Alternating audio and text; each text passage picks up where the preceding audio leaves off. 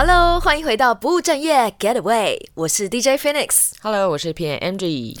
这一周因为真的花太多时间沉迷于妈祖直播了，白沙屯妈祖进香的活动，我觉得我们这很夸张哎。从原本是礼拜一晚上录，到后来都礼拜二晚上来录音。本周因为妈祖的关系，今天已经礼拜五了。不知道大家都有没有 follow 白沙屯妈祖这个进香的一些 YouTube 影片呢？很多温馨事迹啦，所以这是让人觉得欲罢不能，欲罢欲罢不能这样。但是幸好啦，我希望我们今天赶快录完，本周末星期天以前，在台北灯会结束之前，还是可以赶快上这一集。前这集跟台北灯会有关的哈。那另外呢，就是好像听说那个 Andrew 里面的跑客吼有加入新的成员这件事。对，那一天我们这个跑创的跑客教练 Neil。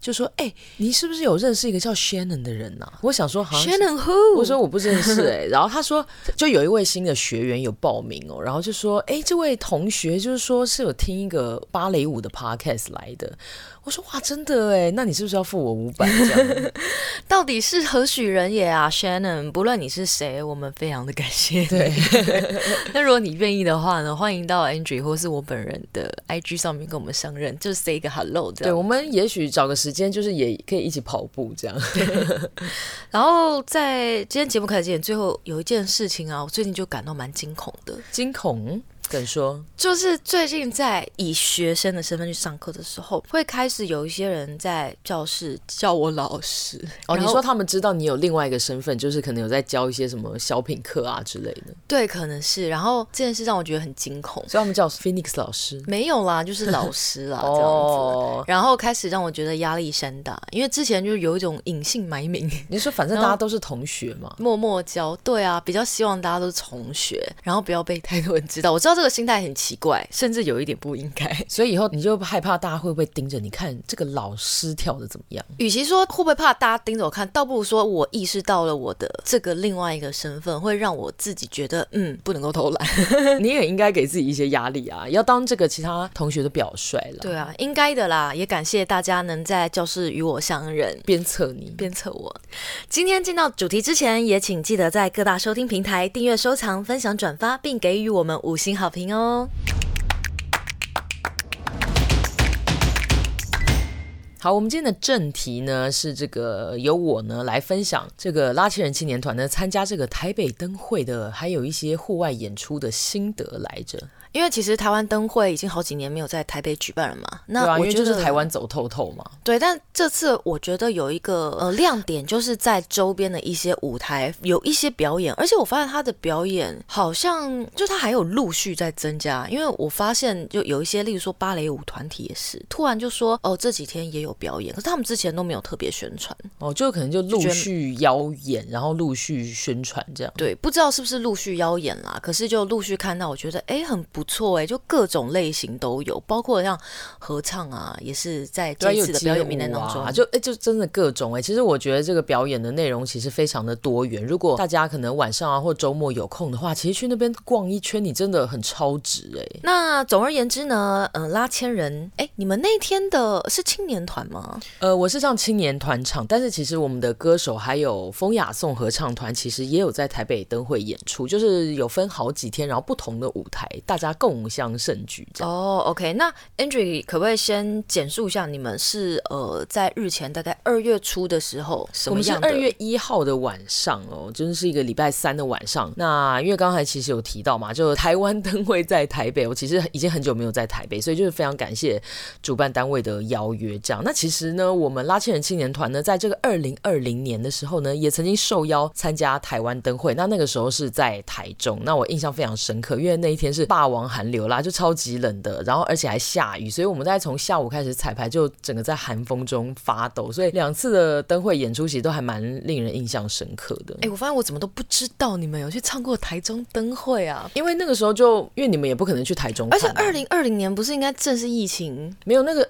哎，不对，二零二零年是疫情开始一年没有，应该就是疫情那一年。哎，是吗？但是那个时候台湾还没有很紧迫，呃，而且台湾是在过年好一阵子之后，整个疫情才在全球爆发吧。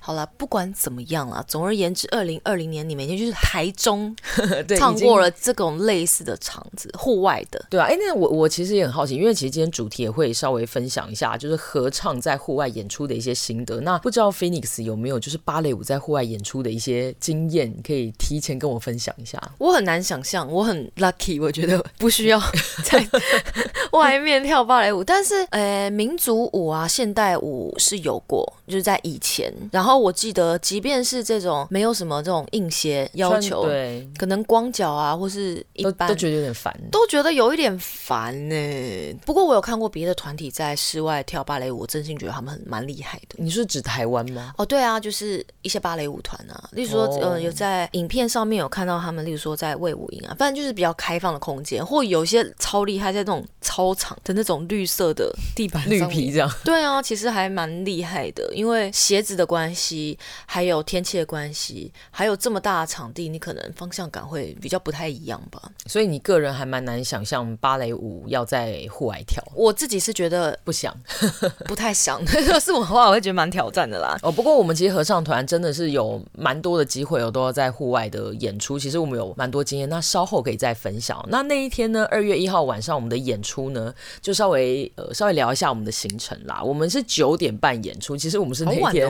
压轴最后一个演出这样，那所以我们是八点半集合哦。那非常不巧的，便当五点就来了，因为其实那是一个周间啦，所以也非常特别。因为其实平常我们的演出一定大家都会请假，然后下午去彩排。但是因为那一天演出特别晚，再加上其实我们演出的长度其实没有很多，所以我们就比较晚才集合，所以非常难得。那一天我是下了班去这样。所以你是想要强调说到现场已经在吃冷的便当，是不是？一方面是这个吃冷便当也是经验很独特，另外一方面是我非常少是下了班然后才去集合演出的，悠悠的过去了。对，其实我觉得这个心情也还蛮难控制，因为你就整个忙了一天，然后还要就是赶去准备一个九点半的演出，所以我觉得这经验也还蛮妙的这样子。不过其实九点半演出，我觉得也有好处啦，就是可能可能大家就是呃下班回家，那可能吃个饭、洗个澡，如果还想要再出来走逛一下的话，哎，刚好就是出来走一走，可以回家睡觉的时间。嗯，我记得那天在现场，其实周边也是有蛮多走来走去的民众，而且看到你们在彩排的时候，其实就慢慢的有聚集，所以人潮我觉得还算蛮热情的啦。就一个周间的晚上来说，算是蛮不错的。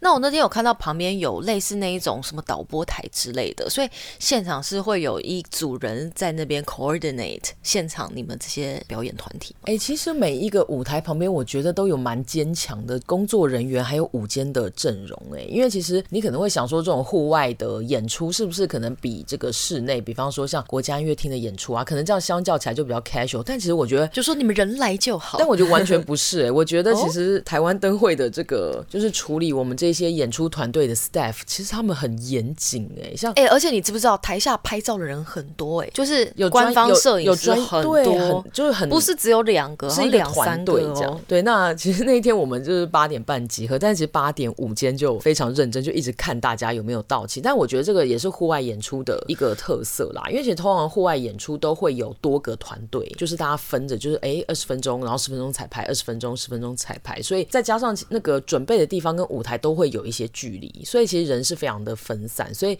我觉得户外演出在这个调度跟这个时间的掌控上，其实也非常的重要了。所以我觉得虽然好像呃我们九点半演出，但是午间八点就来扣，好像很这个焦虑，但我其实觉得谨慎一点是好事。对啊，而且感觉你们结束的时间也蛮准时的啊，就差不多是大家就哎，好像看一下手表十点，好像是不是该回家的时候，也差不多就对。因为其实午间有一直提醒我们说，你们是最后一个演出哦，所以十点一定要 ending。其实我们后来我走下台，然后看手表，哎，十点零一分，超准时的。因为他们要下班啦，台搜一搜哈。对啊，我觉得可能也跟那边的可能租场地或是一些灯光啊、用电的，就也有关系吧。所以就是一个时间非常微妙的一场演出这样。那我看到你们后台就是一些帐篷，你觉得那个帐篷里面的 setting 怎么样？我觉得超棒的，就是以户外演出来讲，我们的这个后台的帐篷空间算是非常的高规格哎。嗯，当时他们这个表演的舞台呢，就是位在台北一零一旁边的一个水舞广场，那它的后台帐篷就是靠近市府路那边，点。所以那天其实帐篷区算是还蛮庞大的。我们当天的演出团队就是大概有五个，那每一个团队都有非常充足的帐篷空间。这个是我参加这个户外演出算是前所未见，而且其实后台看起来是蛮井然有序的。就可能你外面觉得帐篷好像很简陋，但是其实里面的它其实有灯，然后有桌椅啊，然后还有呃，甚至我觉得最神奇的还有个茶水间帐篷。茶水间就是如果你想要泡用使用热水的话，那边有热水可以。那你应有尽有，就是除了有这个饮料，然后还有冷水跟热水，有咖啡包，还有茶包。所以这大概是我参与的户外演出，算是 后台帐篷规格最高的一个。不是，这这是可能不只是户外演出，我觉得 这个规格甚至比有一些你在就是正规的场馆里面，他还不会准备茶包。对，因为我们在那个国家乐厅里面也，也是没有茶包，就也只有饮水机啊，没有茶包，也没有咖啡，所以我就觉得很新奇耶，觉得哇，觉得那天自己很像明星一样。那是你其实你们在表演之前是有一个彩排的过程啦。那你们在户外开始正式表演之前试音的过程当中，你们应该有遇到一些困难吧？呃，对，就我觉得这个是今天分享在户外演出的一个重点，因为其实户外演出场地很大嘛，你合唱或是跟歌唱有关，你一定不太可能是让观众直接听到你的声音，所以户外真的就以合唱团来讲，就只能靠麦克风，所以你的命运就是由这些器材，还有你在这个户外演出的经验来决定。那我们那天的行程呢，大概演出前是只有十五分钟的试音时间，因为它其实每一个团队演出就接得非常紧，所以其实这十五分钟你大概就只能试音，其实也完全没有办法彩排。所以我们其实是先在这个帐篷里面先发好声。那所以有做体操吗？我们有稍微伸展一下，但是因为其实空间也没有很大，所以该做的就在后面台做完以后，那就赶快上台。那那一天其实我们是只有四支麦克风，嗯，所以我们那一天的一声不一支这样。对，我们后来其实是以这种有点像四个小弧形，然后包围着四支麦克风，这个站位其实也还蛮罕见的，因为这样会等于是呃，因为其实我们平常彼此是会算是穿插着。串联在一起，所以如果是以四个小弧度的话，就等于是我们每一个声部之间的连接性会比较差，有可能会听不到别的声部。对，所以那这个时候你可能就是要用这个通灵、嗯、去感觉，就是大家的这个呼吸，然后并且可能从就是麦克风传出来的声音，然后去确定就是说，哎，那我们大家的音量是不是其实是 balance 的？所以呃，我觉得这个其实算是还蛮高难度的，因为跟你平常在练习听到的声响是完全不一样。你觉得你站的那个位置听得到别的声部的声音吗？听得到最左边，因为你通常是站在最，你后面是站在最比较偏右边嘛，对不对？对，我们我是站比较偏女生那边啦。嗯、那其实通常在这一种场地，应该所有人在台上比较容易听到是人直接发出来的声音，应该只会听到女高音哦，因为他们的音频比较高，所以比较容易被听，穿透力比较强呢。对，所以你可能就是用一些经验去确定，就是说那观众听到的声响是怎么样，就是你不能就觉得哦，只听到这个女高音的声音，就觉得哦，他们好像比较大，大一点，对，就就都就，就因为其实实际上你听到的不是观众听到的这样。哦。那所以因为其实我们有一些歌曲，还有中间有换位置，所以其实原本塞好的麦克风在换位置的时候，就大家要有默契，知道就是说，哎，那那里麦克风可能因为原本是男生用的，所以他可能会比较高，所以大家可能就不能低头猛唱，嗯嗯，所以就是所有的东西都需要考量，再加上可能我们有唱一首这个周杰伦的《瓜牛》，那中间有一段呢，就是也是有这个萨克斯风的加入，所以也要考虑到就是器乐的音量跟人从麦克风传出来声音的音量是不是 balance，所以就有很多东西要考虑啦，所以我觉得这是户外演出最挑战的一点。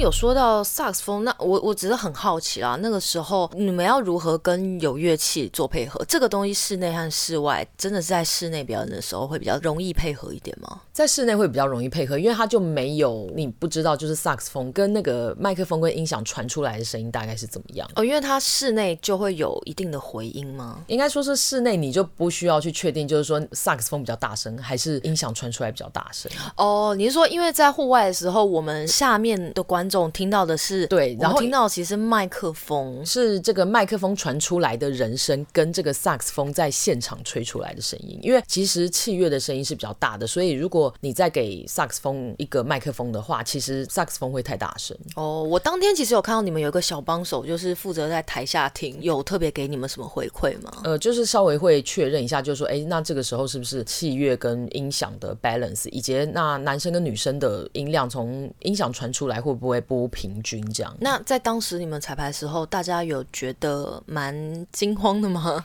就那一边那个音场来说的话，我觉得会有一点惊慌哎，因为其实你就是完全听不到这个现场人声的声响，但是你又没有办法，因为你耳朵是长在你耳朵上，你长你耳朵没有长在台下啊，所以其实你会不是很确定，那从麦克风传出来的声音到底融不融合？我就一个听过室内、听过室外的忠实听友来说，我觉得那一天在现场听，其实身为听友，当然还是比较觉得室内是最好听的，因为它就是会比较有一种 harmony 的 feel，比较自然啦。对，那在因为在户外就是哎，第一次用麦克风传出来的声音听会比较干一点啦，这是难免。哦，但是我不得不说，那天台湾灯会的音响团队其实很厉害耶。嗯哼，因为我有听一些就是观众的这个录影，我觉得其实那天从音响传出来的声音，其实以我对这个室外室外演出的经验来讲，其实那一天的音响传出来的融合度已经蛮好的。哇哦，对，所以我真的是这个非常感谢这个主办给台北灯会来拍拍手，对，非常感谢这个你们给我们一个非常高水准的这个音响设备，这样非常感谢。嗯、那刚刚 Angie 有分享一下他们那天在表演啊，甚至是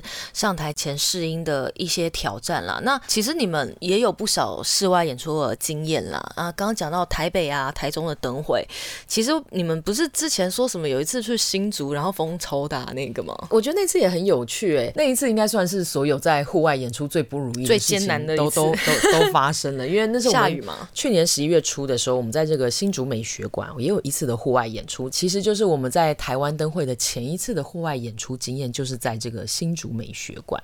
那那一天，因为其实附近其实就是街坊邻居啦，所以其实路边的噪音就还蛮多的。再加上新竹出了名就是风大嘛，嗯、所以我们的麦克风就一直是呼呼呼 呼呼呼的声音这样。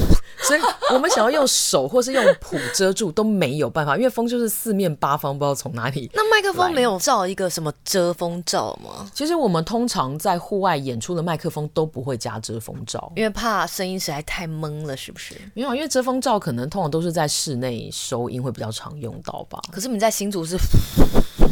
这样这没有，但我们那天反正就是没有啊，所以用手遮也没有用，而且中间还一度刮风下雨。那到底怎么办？呃，不能怎么办啊？你就是还是尽可能的把演出做好，这样子就是试图让这个你的声音是大于风声的。嗯，那这是比较近的一次的演出经验。那刚才稍早提到那个二零二零年的台中灯会哦，因为我讲说那天下雨嘛，所以寒风中真的大风吹，真的很崩溃。那一天其实因为我们没有料到就是天后这么不好，所以其实。那一天，指挥老师跟我们钢琴伴奏老师的谱其实是还被吹走的，所以后来我跟你讲，指挥老师真的学到，后来其实他到户外演出，他都会自备磁铁。可是这样怎么翻谱？呃，他可能还是照翻，但一翻以后就要立刻拿磁铁把它这样贴起来，这样。Oh.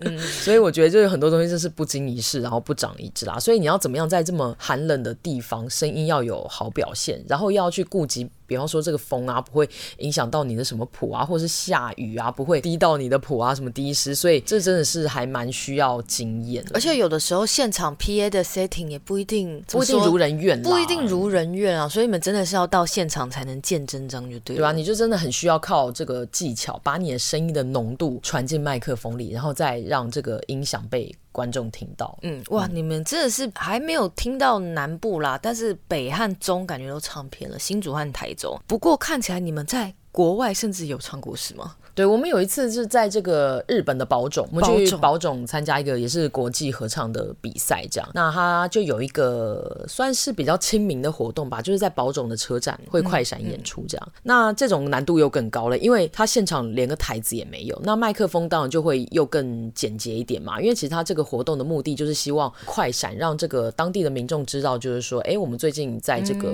市中心就是会有这个合唱比赛，让。你们是自发性的快闪，还是就是官方？方许可，你们可以在那边。应该说是这个活动是官方有安排好的，就是他会安排 A 这个 A 团几点在这个车站，然后 B 团几点在哪里这样。所以其实他的目的啦，就是希望亲民，嗯，有点像是一个行动艺术吧。OK，对，就是让他觉得说，哎，这个艺术的东西是其实可以在任何时候、任何空间就这样发生。那所以你们就在那边走来走去，然后突然就聚集，然后突然就在那边尬唱嘛。对，忽然也没有尬唱，但是会忽然忽然我们就从四面八方，然后就 聚集在一起，然后就会有个主持人很快的介绍，然后我们就会开始唱这样。所以现场没有舞台，然后也不一定有麦克风。那你也说你也不太能就是事前在那边彩排，因为就有种破梗的感觉。对啊，很破梗，对啊。那再加上其实路人会跟你的这个距离很近，所以你要怎么样可以展现你的亲和感，那就变得很重要，就变得不只是唱歌嘛，因为它毕竟有点像行动艺术的感觉。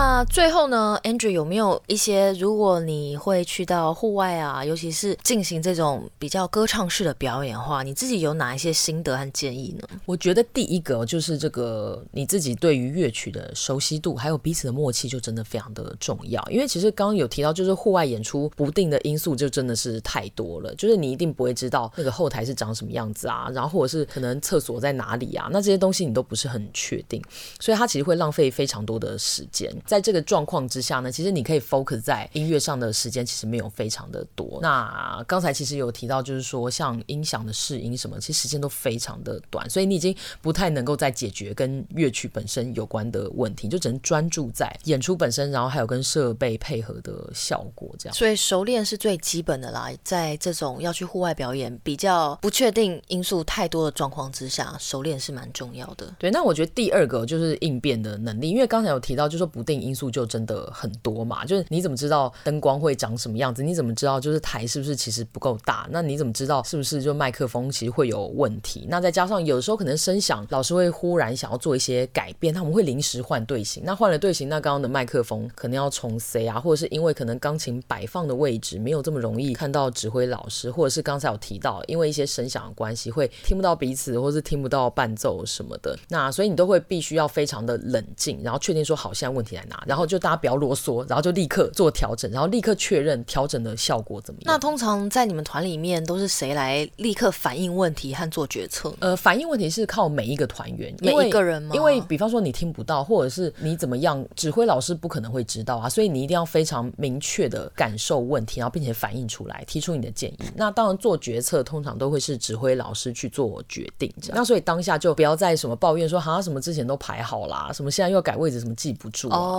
所以就是临场一定会需要应变，对，所以大家就不要再拘泥于你原本当时大家预设好要干嘛的事情。对，所以大家在现场就是要正视现在的问题。我觉得这也是正念的一种啦，就是活在当下，感受现在的问题是什么，然后齐心协力的去解决现在的问题，然后不要在那边啰啰嗦嗦、吵吵闹闹的这样。那当然，最后呢，就是我们其实经常讲到这一点啦，就是环境你可能已经无法控制了，但你自己是你可以自己控制的。对，因为其实刚才有提到会有非常多需要应变的。状况嘛，所以其实我觉得户外演出的特色就是它通常的时间长度不会跟在室内演出一样，因为通常室内演出我们都是转场嘛，所以你可能在那边一耗就是一整个下午跟一整个晚上。那户外演出就比较容易是，哎，可能就是提前两个小时集合，那可能演出的时间就只有半个小时。你会想说，哎，好像很轻松，很快就结束了。可是因为户外演出，你有比较多的状况需要应对，所以其实呢是比较耗费你的心力的。再加上因为其实地点啊或者是一些设备不是非常的还有天。气的因素，然后再加上，其实你帐篷再怎么华丽，都不可能会比你在室内坐椅子还要舒服嘛。所以其实会非常需要留意户外演出，你要自己管理好自己的体力，因为你不精心的体力消耗会比你想象中的大非常非常多。所以那天结束之后，还去吃了伊兰拉面，是吗？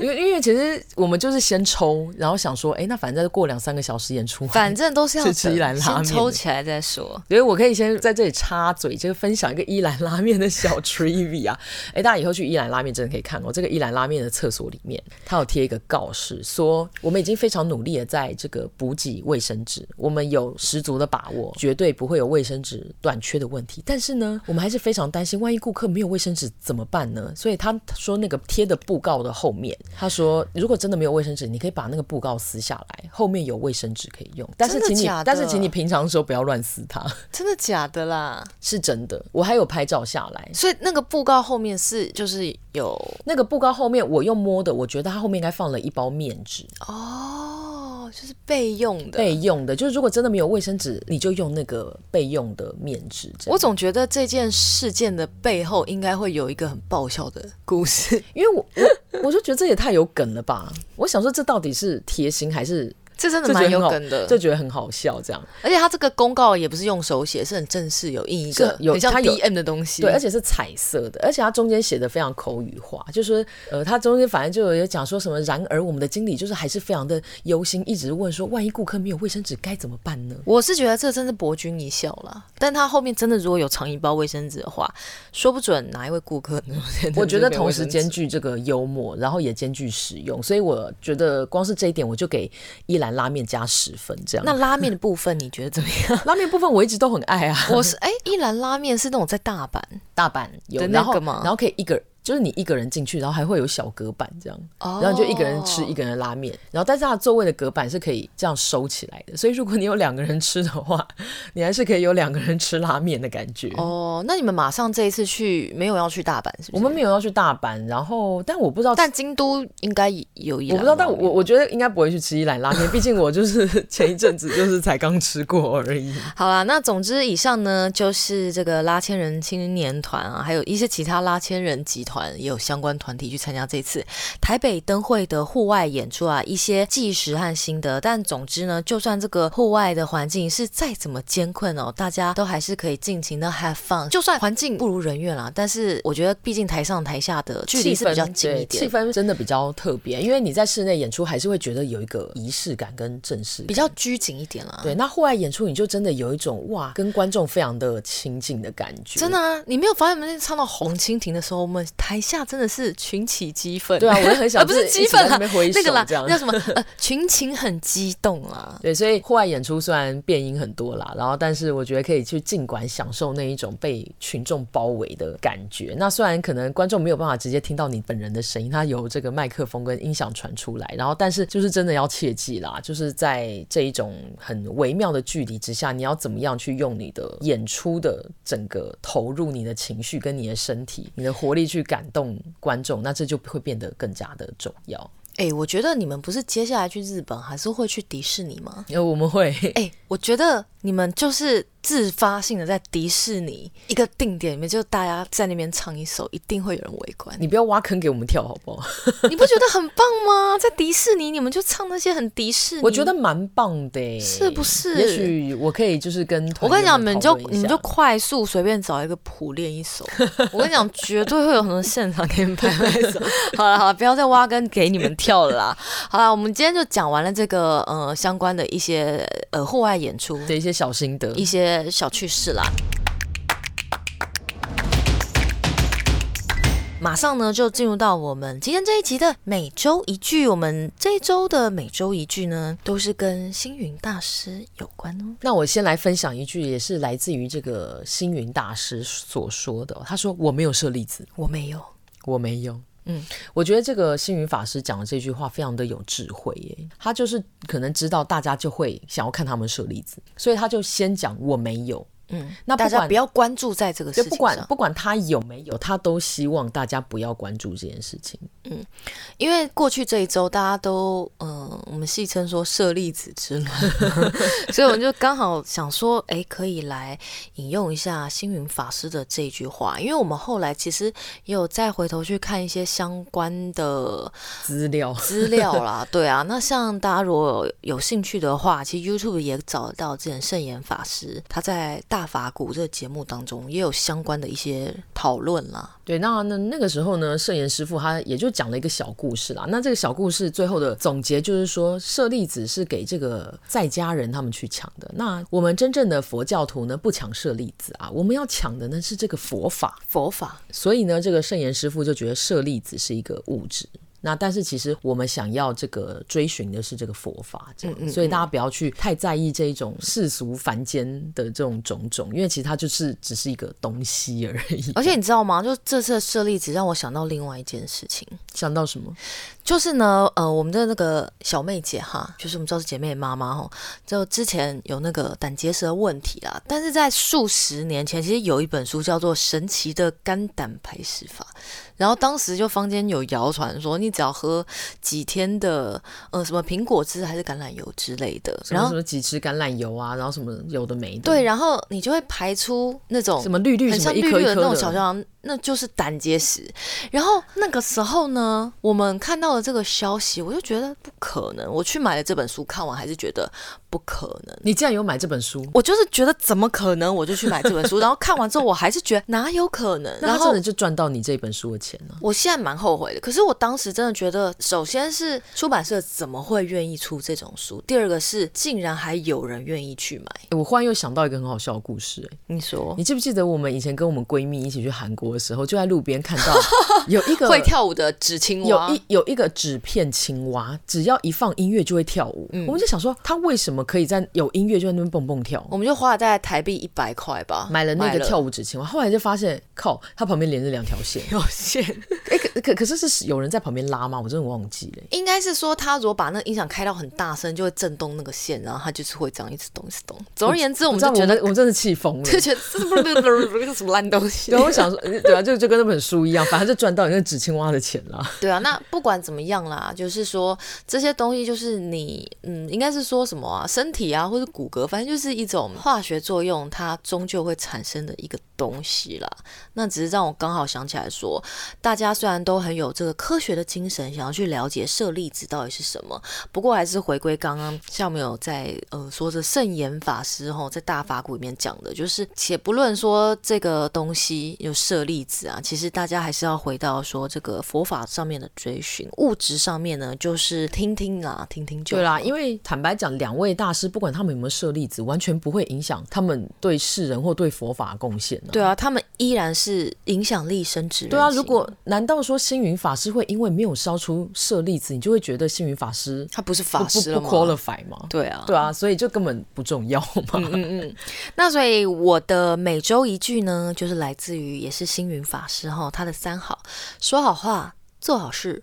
存好心，看起来好像都蛮简单的，可是我觉得这真的是有大智慧啦。因为大家还是要相信，这个你的一言一行哈，语言和行为都可以影响你的思维哦，这都是有科学根据的。你只要开始尽量的说好话，你就会发现，哎，自己好像就整个心境也会有所改变了。所以它其实有些关系，因为通常好像只要一说好话，就会觉得好像就开始存好心。对，没错，而且周围的人就等于说你人缘也会越来越好了。就是其实这。一些事情也不需要什么什么下定决心会有多难，其实你就是开始做，从言和行开始去改变。其实我觉得整个人自己的气质啊，还有运气应该都会 up up 这样。我觉得我很需要学习这句话，欸，嗯，因为就是有的时候性子就会比较急一点，可能我觉得对人家讲话就比较容易伤到别人的感情，这样，尤其是通常对家人就会比较 harsh 一点。嗯，没错。不过好啦，就是有反省的心啦，希望大家跟我们一起共勉之哈，说好话，做好事，存好心，以及我没有舍利子，对，没有舍利子，不管你有没有啦，都不用太在意舍利子。最后呢，就是。本周的每周一物了，先来请 Andrew 来分享，这是否是你即将要带去日本的欧米亚给？没有错，我其实原本是写另外一个，但是另外一个我觉得等我回国再推荐好了，因为其实我还没有使用过它。那我先推荐一个，就是我已经使用过很久的东西，就是陈家乌鱼子。这个东西我真的没吃过，因为我真的不爱乌鱼子。我以前也不爱乌鱼子，然后直到我同事就丢两片乌鱼子给我，我就觉得天哪，我怎么活到这？这个岁数才。吃到乌鱼子，所以它就是一个把它包装成 finger food 那种像魔芋爽肉小包装。呃，可以这么说，因为其实通常大家吃乌鱼子，可能就是在喜宴上会吃那种什么有大葱跟有什么苹果，苹果就是可以夹在一起吃这样。那平常就会很难吃到。不过呢，我觉得现在就非常的科学嘛，它就会把一片一片的乌鱼子，就是放在就是一个小塑胶袋真空真空单包装，所以你就可以像零食一样吃乌鱼子哎、欸。而且下酒应该也蛮适合的吧？我觉得超适合。盒的。那这个陈家乌鱼子呢，其实我第一次吃那种一口乌鱼子，就是吃陈家乌鱼子。那其实陈家乌鱼子，它就是在这个饶河街夜市，也是一家乌鱼子名店，这样。哦，有实体店就对了，有实体店。那它在网络上有卖。那我后来自从我吃了陈家乌鱼子，我后来就会没事就会买个一两盒，没事就加购一下乌鱼子。这样，那这个我们生活市集呢，为这个来安利一下，我们这个生活市集一片的乌鱼子呢，才十九元，所以它是一包里面有呃，例如说五十片嘛，它是通常一,一盒里面有几片，我有点忘。哦，是盒装，是盒装，但平均一片就是十九，平均一片是十九块。你会想说什么虾皮也是会不会比较便宜？我跟你讲，没有哦。对，在生活市集你买两盒就比虾皮便宜，而且我们还不用运费。嗯嗯嗯嗯。对，所以如果你是这个喜欢乌鱼子的朋友，或者是偶尔会想要有一些比较想要抿一口乌鱼子的话，简单的下酒菜的话，这个陈家乌鱼子在生活市集选购真的是非常的超值。哎，那我的每周遗物就比较比较特别了。我要推荐的每周遗物，它不是真的遗物。我发现我最近好像开拓了另外一个，就是我的每周遗物都不是真的物品，就，就是一个数数位的。对，有时候会推荐一些什么服务啦。那我要推荐的字就就叫做 Google Alert，是一个关键字订阅的功能。那其实呢，就是嗯、呃，有点像是我们以前那个叫什么来着啊？RSS。对对对对对，有点就是 RSS。你怎么会推荐这个啊？跟我人设不搭吗？你人设感觉上没这么科技感啊。嗯，但是我我之所以会推荐这个，主要是因为我现在工作内容其实是我比较，哎，应该算是我比较不熟悉的，所以我必须每天可能都需要恶补一下该领域的一些动态。对对对。然后我当时想说该如何是好呢？后来就发现，哎，我可以设定这个 Google Alert，哎，通常是设定在每天就是下午傍晚的五六点的时候，它就会寄一封 Digest RS，对对对对，嗯、文摘式的东西到我信箱，那我可以就稍微看一下，等于说是帮自己补习，然后我就觉得还蛮方便的，因为你就不用自己去搜寻、啊，你就不用自己去搜寻，然后每天就是可以稍微简单看一下，然后嘞，我在那个 Netflix 看到那个。克雷格大卫，丹尼尔克雷格，克雷格大卫是歌手，没气哦。但克雷格大卫会感谢你还记得他。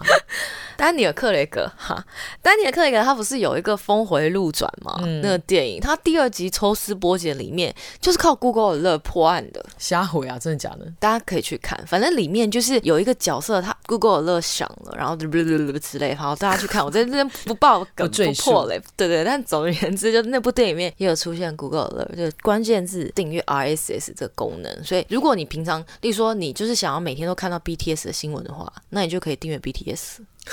那你有试过就是想要知道什么然后问 Chat GPT 吗？没有哎、欸，我跟你讲，我最近因为要去日本演出啊，我就问 Chat GPT 一些问题，但我就是觉得他在旅游建议这方面还蛮蛮烂的，蛮蠢的。例如你问了什么？因为我就问他类似说什么必带的，去日本要带什么东西，然后我就觉得没什么特别的、啊。我本来想说他应该会就是，你以为你期望他什么？就是他可能会提醒我一些我没有想到的东西啊。那结果他回答什么？就中规中矩啊。我就想说拜托，你何必问他呢？因为，我就想要考他，然后。我有问他说什么去日本要带多少日币？总而言之，他给我的建议我都没有经验。这样，好，你不要对他期望那么高嘛。或是你应该要问，就是范围再线索一点的之类的。但是我之前是有请他帮我翻译一些文章了。